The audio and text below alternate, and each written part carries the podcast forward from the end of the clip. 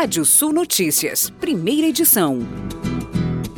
O ministro do Meio Ambiente, Joaquim Leite, disse ontem, durante um encontro com a Frente Parlamentar da Agropecuária, que vai posicionar claramente o Brasil como um país sustentável, que tem metas ambiciosas nas reduções de gases de efeito estufa, na Conferência das Nações Unidas para as Mudanças Climáticas, a COP26, que acontece em novembro na Escócia. O ministro afirmou que o Brasil terá uma grande estrutura na COP26, com estande na Escócia e um estúdio em Brasília para apresentações virtuais. A ideia é levar também cases de empreendedorismo e mostrar que o Brasil tem várias ações reais de empreendedores que desenvolvem atividades com sustentabilidade. O Banco Mundial divulgou que a economia brasileira deve crescer 5,3% em 2021, uma estimativa mais que otimista que os 4,5% de incremento que a instituição projetava para o país em junho deste ano.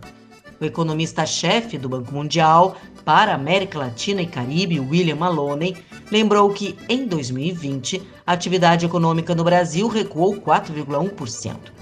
Apesar da melhora em relação aos últimos meses, a perspectiva de crescimento da economia brasileira ficou aquém da projeção para o conjunto dos países latino-americanos e caribenhos, que o Banco Mundial estima que devem crescer em média 6,3% este ano, graças principalmente à aceleração da vacinação contra o coronavírus e à queda das mortes por Covid-19 as exportações totais de carne bovina, somadas in natura e processadas, marcaram um novo recorde de movimentação mensal e de receita em setembro, com crescimento de 31% no volume e de 79% na arrecadação de divisas, informou a Associação Brasileira de Frigoríficos, que compilou os dados fornecidos pela Secretaria de Comércio Exterior.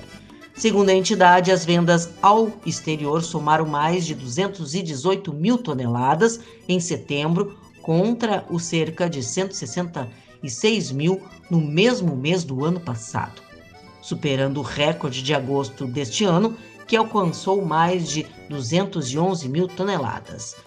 As receitas de setembro subiram acima de 1 bilhão 198 milhões de dólares, crescimento de 79% sobre o ano passado.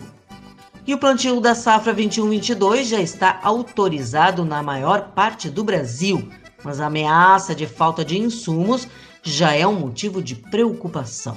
De acordo com dados divulgados pela Associação Brasileira dos Produtores de Soja, nos últimos meses a entidade vem recebendo informações de sojicultores sobre atrasos na entrega e o que é mais preocupante, de cancelamento de contratos e de pedidos de compra de fertilizantes e defensivos, entre eles do herbicida glifosato.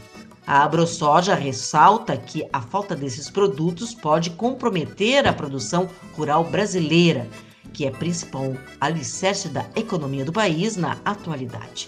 Isso porque a não aplicação de insumos no momento correto do plantio da soja e do milho reduzirá o volume e a qualidade da safra de grãos produzido no país. Sem fertilizantes e defensivos, as lavouras perdem produtividade.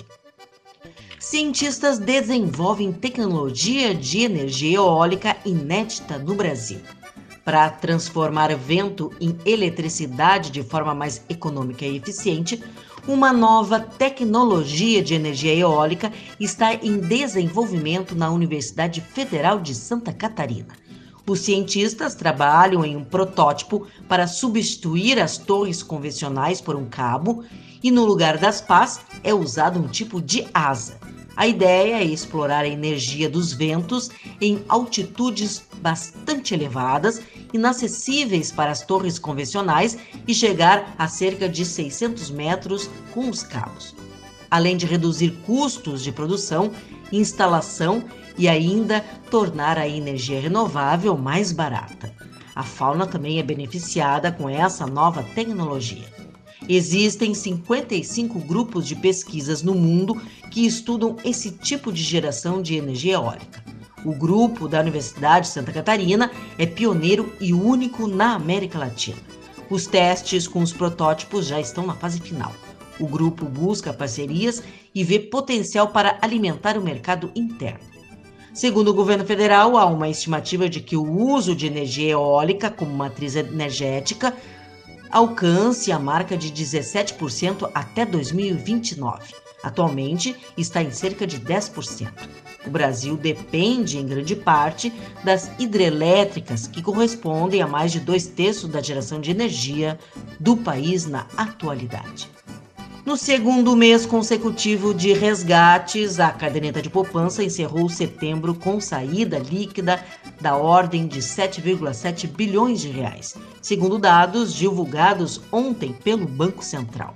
Fruto de depósitos de 289 bilhões de reais e retiradas de 290,6 bilhões de reais.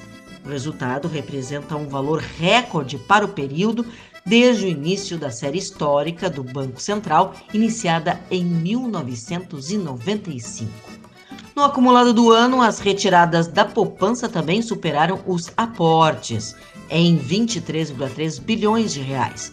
Já o saldo total aplicado soma agora 1 trilhão e 31 bilhões de reais. E vamos aos destaques do portal radiosul.net capacitação online para monitoramento de javalis está com inscrições abertas. Exportações de carne de frango crescem 21,3% em setembro.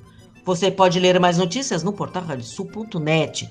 Pode ouvir esse boletim no seu agregador favorito do podcast.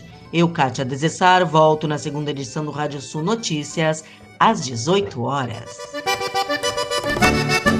Previsão do tempo. Olá, ouvintes da Radiosul.net. Quinta-feira começa com céu encoberto na maioria das áreas do Rio Grande do Sul, sol aparecendo na metade da manhã já no sul, na região da fronteira, no leste, e na parte da tarde o tempo abrindo é, na serra e no norte. Sensação térmica de 4 graus na fronteira com o Uruguai na manhã de hoje e abaixo dos 10 na maioria das regiões. Durante a tarde as temperaturas não chegam a 20 graus. Rajadas de vento no leste e na serra. Sexta-feira de sol em todas as regiões, com variação de nuvens em áreas da metade norte durante a tarde, máxima sobe um pouco mais. No final de semana, uma tendência de temperaturas mais altas no oeste e amenas no leste e na serra. Nessa sexta, temperaturas entre 11 e 24 graus em Uruguaiana, em Jaguarão entre 9 e 18 na fronteira com o Uruguai, Venâncio Aires mínima de 9, máxima de 21, Santo Ângelo entre 13 e 25, Gramado entre 4 e 17, Porto Alegre temperaturas entre 13 e 23 graus.